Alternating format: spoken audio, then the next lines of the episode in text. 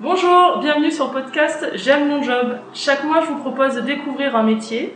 Et pour ce premier épisode, nous parlerons du métier de manager avec Nour. Bonne écoute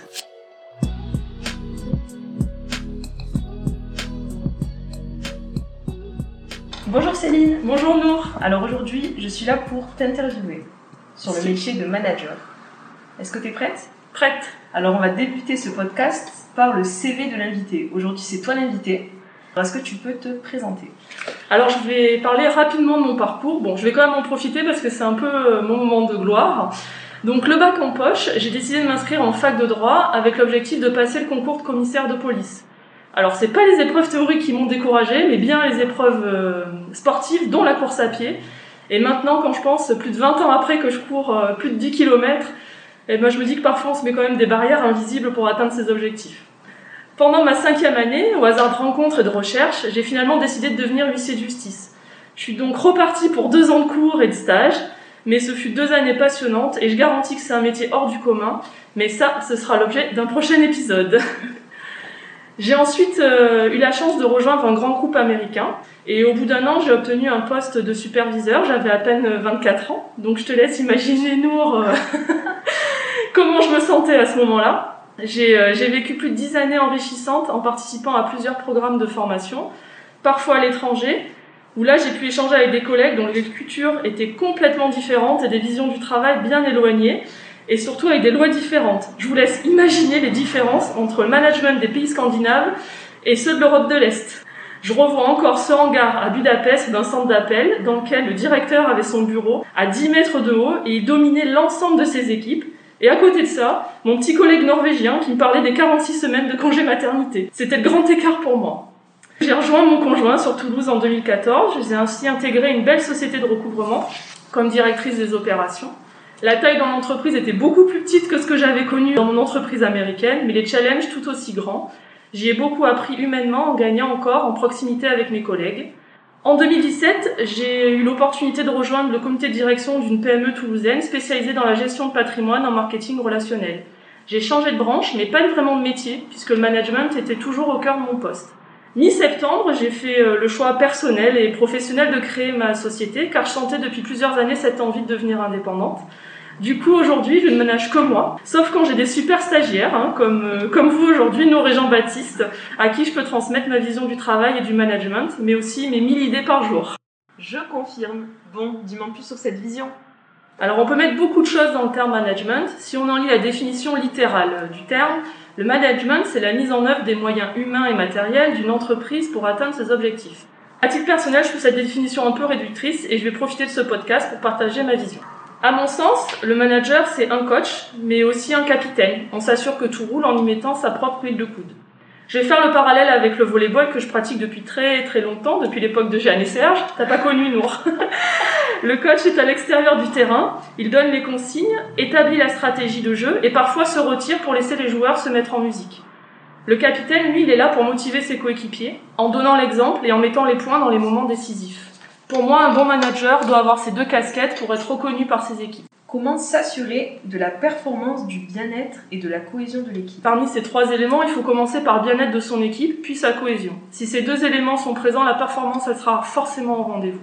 Durant ma carrière, j'ai eu la chance d'avoir deux cas de figure. Le premier, une équipe à construire à 100%. C'est moi qui ai recruté l'ensemble de l'équipe, qui ai fait passer tous les entretiens, qui ai nommé les gens au poste de responsable d'équipe. Donc là, c'était assez facile, hein, puisque c'est moi qui ai choisi mon équipe et c'est moi qui l'ai construite. Donc c'était un exercice de chef d'orchestre. Le deuxième, c'est d'arriver dans un groupe qui existe déjà. Il faut faire ses preuves pour trouver sa place et se faire accepter, surtout si vous avez une personne qui avait déjà postulé à votre poste. Donc double challenge. Ça demande du temps et de la patience, d'où l'importance du premier entretien individuel avec chacun. Je reviendrai sur ce sujet tout à l'heure. Moi, mon premier écueil comme manager, ça a été d'arriver en voulant tout chambouler et en voulant imposer mes idées. Là, ça a été une erreur fatale, euh, mais heureusement pour moi, j'ai une équipe très compréhensive qui m'a permis de me remettre sur la, sur la bonne voie. Euh, quelles sont tes pratiques? Une de mes pratiques, mais qui est plus une habitude, c'est d'essayer de rester objective. Alors, c'est pas évident tout le temps parce qu'on a tout le temps un peu d'affectif, on est tout le temps plus proche de certaines personnes que d'autres, mais je pense que c'est vraiment important de, rester objectif. Par exemple, pour les demandes de congés un peu tardives, je ne demande jamais la raison, je ne regarde que si c'est possible dans le planning. Et pourquoi? Bah, qui suis-je pour prioriser les demandes? En effet, est-ce que la collaboratrice qui me demande une journée pour partir en week-end prolongé avec son conjoint n'a pas une bonne raison, peut-être pour ressouder son couple Ou le grand-père qui veut aller rencontrer sa petite fille qui vient de naître? J'ai pas besoin de connaître la raison de la demande, sauf cas exceptionnel bien sûr comme un décès où je vais pas refuser que la personne se rende à l'enterrement, ou au conjoint d'aller assister à l'accouchement de son épouse bien sûr. Mais euh, j'ai pas besoin de connaître la raison pour accorder ou pas un congé. Est-ce que tu peux me citer une autre pratique? Oui, alors je me fais fort à chaque fois que je suis nommée à un poste de manager. Je reçois toujours chaque personne individuellement pour apprendre à les connaître professionnellement mais aussi personnellement. Le côté personnel, je pense qu'il est important, sans être trop intrusif, bien, entendu, mais c'est très instructif de savoir ce que mes collaborateurs attendent de moi en tant que manager. Faut pas hésiter à prendre des moments privilégiés avec ses collaborateurs autour d'un café ou autour d'un déjeuner. C'est important de comprendre les points de fulgurance qui, qui les animent. Qu'est-ce que point de fulgurance? Alors, le ou les points de fulgurance, c'est ce qui vous fait vous lever le matin et vous motive pour aller travailler au-delà de votre propre salaire. Je vais reprendre l'exemple d'un commercial qui, tous les matins, prenait son café à l'étage des secrétaires. Alors, il n'y avait pas de machine à café à son étage, donc à chaque fois, il était obligé de monter pour aller euh, rencontrer la secrétaire. Et pendant ce temps-là, il aimait bien parler de ses chiffres, se faire un petit peu mousser, être un petit peu le coq auprès d'elle, et même auprès d'eux, puisqu'il y avait aussi des hommes euh, secrétaires. Et puis un jour, il y a une machine à café qui a été installée à son étage. Il n'avait donc aucune raison de se rendre ailleurs. Eh bien, crois ou pas, mais ses ventes ont complètement dégringolé. Il a fallu du temps, des entretiens, des réunions pour qu'il finisse par dire ce qui lui posait problème. Bah, du coup, les bureaux, ils ont été réaménagés et tout est rentré dans l'ordre en quelques jours. Et du coup, son bureau, il a été mis euh, au bureau des secrétaires? Alors, pas que son bureau, mais le bureau, de tous les commerciaux a été monté à l'étage des secrétaires. Donc, ils ont eu plus d'échanges en plus entre eux. Ça n'a fait que booster le reste de l'entreprise. Intéressant. donc, à titre personnel, voilà, moi je vous conseille connaître ses propres points de fulgurance, c'est important. C'est un exercice très intéressant et qui peut même vous surprendre vous-même sur les raisons pour lesquelles vous allez tous les jours au travail. Moi par exemple, en fin d'année, j'adore organiser des surprises en lançant dès le mois de décembre un quiz, des challenges qui me conduisent à un événement d'équipe. Moi, c'est mon vrai point de fulgurance, j'adore ça toute l'année, j'attends la fin de l'année pour organiser un événement d'équipe. Une année, j'avais organisé une chasse au trésor dans Paris. Le trésor, c'était un déjeuner sur une péniche. Et je vois encore Grassa, qui était dans mon équipe, sautait partout lorsqu'elle a découvert la surprise. C'était un rêve. Et son conjoint avait mal de mer. Du coup, elle pouvait jamais y aller. Bon, à défaut de conjoint, elle a eu ses collègues. Mais je crois qu'elle a quand même un bon souvenir. en tant que manager, est-ce que tu peux nous dire comment bien communiquer? Au-delà du bien communiquer, il y a le quand communiquer aussi, c'est important. Pour moi, il faut communiquer correctement tous les jours. Ça reste un vrai défi, hein, parce que parfois, ben, on se lève le matin avec ses propres problèmes et on se rend pas compte que les équipes le ressentent tout de suite. Donc, il faut savoir laisser ces, ces tensions de côté et savoir rester exemplaire en continuant sa routine. Moi, ma routine, c'est de dire bonjour tous les matins en arrivant et demander aux personnes si tout va bien. J'ai aussi toujours essayé de donner de la visibilité à mes équipes en organisant des réunions mensuelles. Ça, c'est une bonne habitude que j'ai prise au début de ma carrière avec mon ancienne manager Sabrina, qui le faisait. Et surtout, les supports étaient de qualité, ce qui créait un véritable sentiment de respect de sa part. Bon, ça, ça m'a généré quelques tocs, puisque je peux passer des heures à travailler sur une présentation, n'est-ce pas, Nour Oui, j'en suis témoin. Bon, il n'y a pas que du mauvais dans ces tocs, parce que ça me pousse à travailler mes documents avant de les présenter. C'est peut-être une qualité au final. En parlant de qualité, quelle qualité doit avoir un bon manager? Alors la première, moi qui me, tient à cœur en plus, c'est l'exemplarité. Lorsqu'on est manager, on doit montrer l'exemple. Si je demande à mon enfant de mettre un casque de vélo, j'ai moi-même le casque sur la tête. Eh bien c'est un peu pareil quand on est manager. Je demande d'être à l'heure à mon équipe, donc je suis moi-même à l'heure. La deuxième, c'est l'empathie. C'est important de connaître individuellement chaque personne de son équipe. À chaque fois que j'ai eu la chance d'avoir un nouveau poste, je me suis toujours entretenue durant un moment privilégié avec chaque personne que mes équipes soient composées de 5 ou de 45 personnes. C'est important de les connaître comme on l'a vu tout à l'heure et savoir ce qui les motive à se dépasser chaque jour pour vous. J'ai un autre exemple. Eric, un de mes anciens directeurs, passait tous les matins dire bonjour à chaque personne. Nous étions une centaine. Tous les matins. Il connaissait le prénom de tout le monde et avait toujours un mot agréable pour chacun. Que ce soit une personne qui était là en poste depuis longtemps, quelqu'un qui venait d'arriver, un intérimaire, un CDD, il connaissait tout le monde. Et j'ai toujours trouvé cette démarche hyper inspirante la troisième, pour moi, c'est l'équité.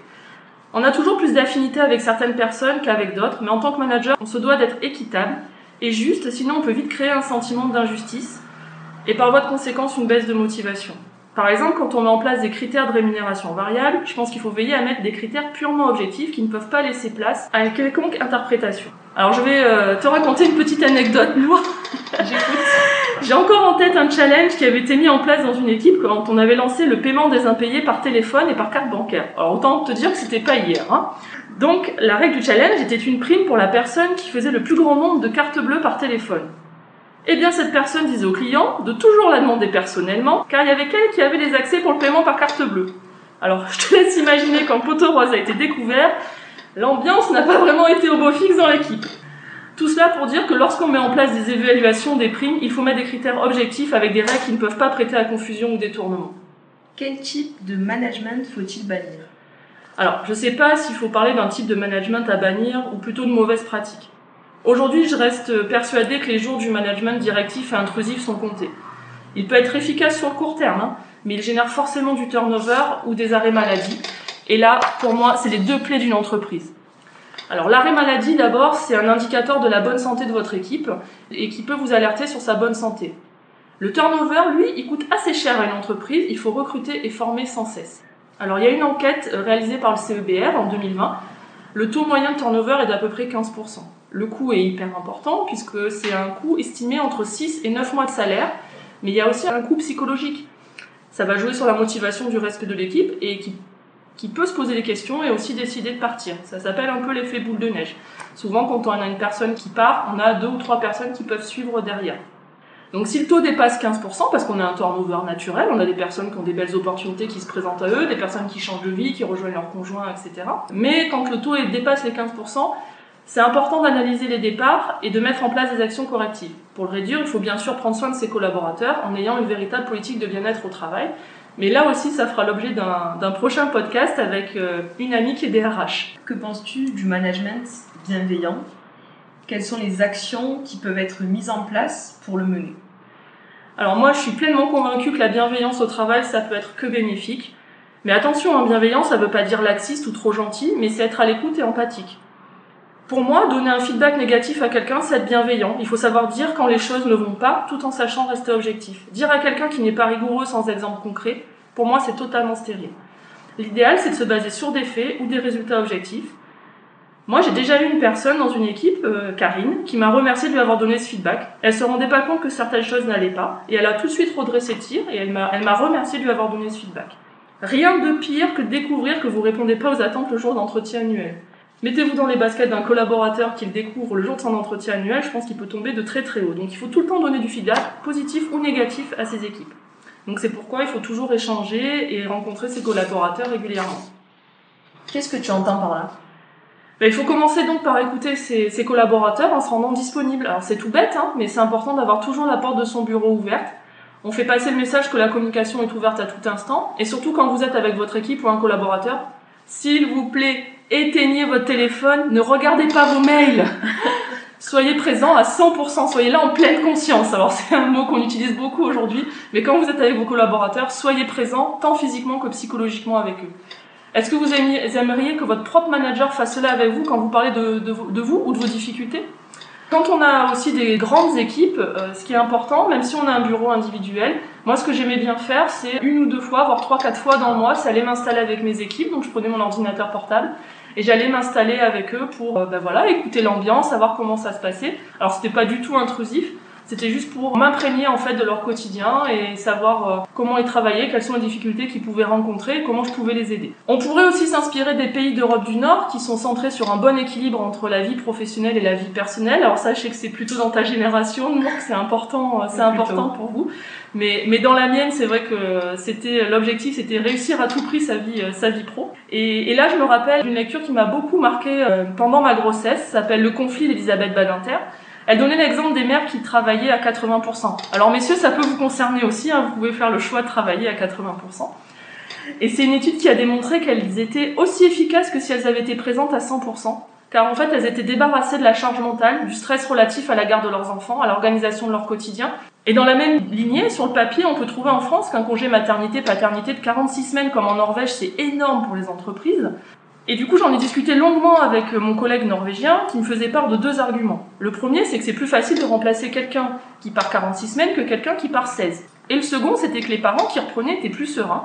Ils avaient pu profiter pleinement des premiers mois de leur enfant. Alors là, on est en Norvège avec 46 semaines. Et en Suède, il faut encore mieux puisque le nombre de jours du congé parental, c'est 420 jours, plus d'un an. Ça, c'est pas mal. Peut-être qu'avec la, la période qu'on a passée, la fermeture des écoles, peut-être que certains trouvent que 16 semaines, c'est déjà amplement suffisant. En parlant de confinement, c'est vrai que ça redistribue les cartes, et surtout pour les managers. À quoi ressemble le manager de demain? Donc effectivement, avec la crise qu'on vient de traverser, le management a été bien challengé euh, en, étant obligé de se transformer avec le télétravail et la relation à distance. Alors je sais pas si on peut déjà parler de manager 2.0, mais c'est vrai que la nouvelle technologie s'est bien immiscée dans les relations humaines au travail, ça c'est une certitude. Et comment manager à distance? Alors, c'est pas une mince affaire de manager à distance. Comment est-ce qu'on peut garder du lien quand on est loin? Pour ma part, tous les matins, j'envoyais un message aux équipes pour savoir si tout le monde allait bien, si le confinement ne leur pesait pas trop, et je prévoyais une courte réunion d'équipe de 15 minutes en visio pour faire un point sur la semaine écoulée et échanger. Alors, c'est pas grave si elles n'étaient pas coiffées, c'est pas grave s'ils étaient euh, en jogging. Le principal, c'était de se voir et pouvoir discuter ensemble, potentiellement échanger sur des choses complètement anodines et en dehors du travail, mais ça crée des moments privilégiés, encore une fois, avec l'équipe. Et surtout, surtout le travers dans lequel ne pas sombrer, c'est la communication par mail. Alors c'est une solution hyper facile, mais c'est tellement néfaste. C'est une communication entre absents, parce que l'émetteur et le destinataire n'ont pas besoin d'être en ligne simultanément. Donc celui qui envoie le message, pour lui, il s'est débarrassé du sujet. Par contre, le destinataire, il l'a peut-être toujours pas lu. Donc ça crée un vrai décalage dans le temps entre l'envoi et la prise connaissance du mail. Comme je disais tout à l'heure, l'émetteur il aura fait pour lui sa part de marché en envoyant le mail, alors que le destinataire n'en aura même pas pris connaissance et ça peut créer une vraie incompréhension.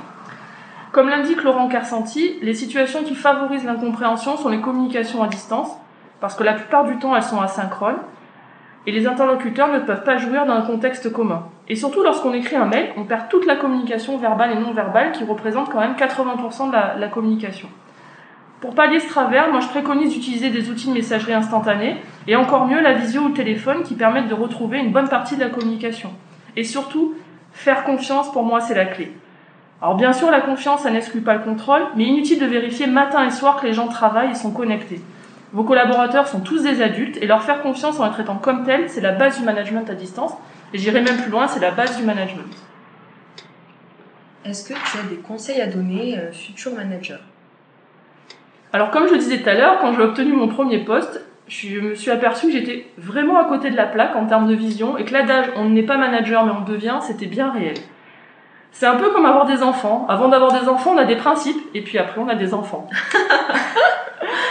J'avais une vision très réductrice du rôle de manager. Pour moi, c'était veiller à ce que le travail soit fait correctement, que les règles soient respectées, que les gens arrivent à l'heure. Donc ça, c'est effectivement toujours important pour moi, même si je le vérifie pas quotidiennement.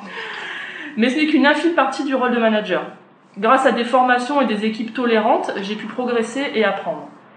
La principale leçon moi, que j'ai tirée de toutes ces années, c'est qu'il faut savoir rester humble et faire confiance à ses équipes. Mon dernier conseil, c'est savoir leur dire merci. Merci dans votre équipe, merci de la qualité du travail fourni. Alors dire merci, c'est pas seulement donner une prime ou augmenter un salaire, c'est aussi laisser un mot sur le bureau. Je pense que c'est une véritable source de motivation pour les collaborateurs. Du coup, je vais te, je vais te donner un petit exemple. Nour, lors de ma première convention dans la gestion de patrimoine, il y avait 1500 personnes qui étaient présentes dans la salle. Et ben ces 1500 personnes, elles se sont levées pour applaudir et remercier mes équipes. Et je pense que les équipes s'en rappellent encore. Et je vous laisse imaginer le degré de motivation que les équipes avaient le lendemain en reprenant le travail. Ça devait filer de partout. Là. Je te confirme. Alors, quelques mots pour conclure. Pour conclure, ce que je trouve passionnant dans le management, ce sont les relations humaines. J'ai encore plein de belles histoires en tête. Je crois qu'une après-midi entière, ça suffirait pas pour toutes vous les raconter. Ça tombe bien, c'est que le début des podcasts. Voilà, c'est la fin de ce podcast. N'hésitez pas à vous abonner pour ne pas manquer les prochains épisodes. À bientôt. Voilà, je vous remercie. J'espère que vous avez passé un moment agréable et je vous dis rendez-vous dans un mois.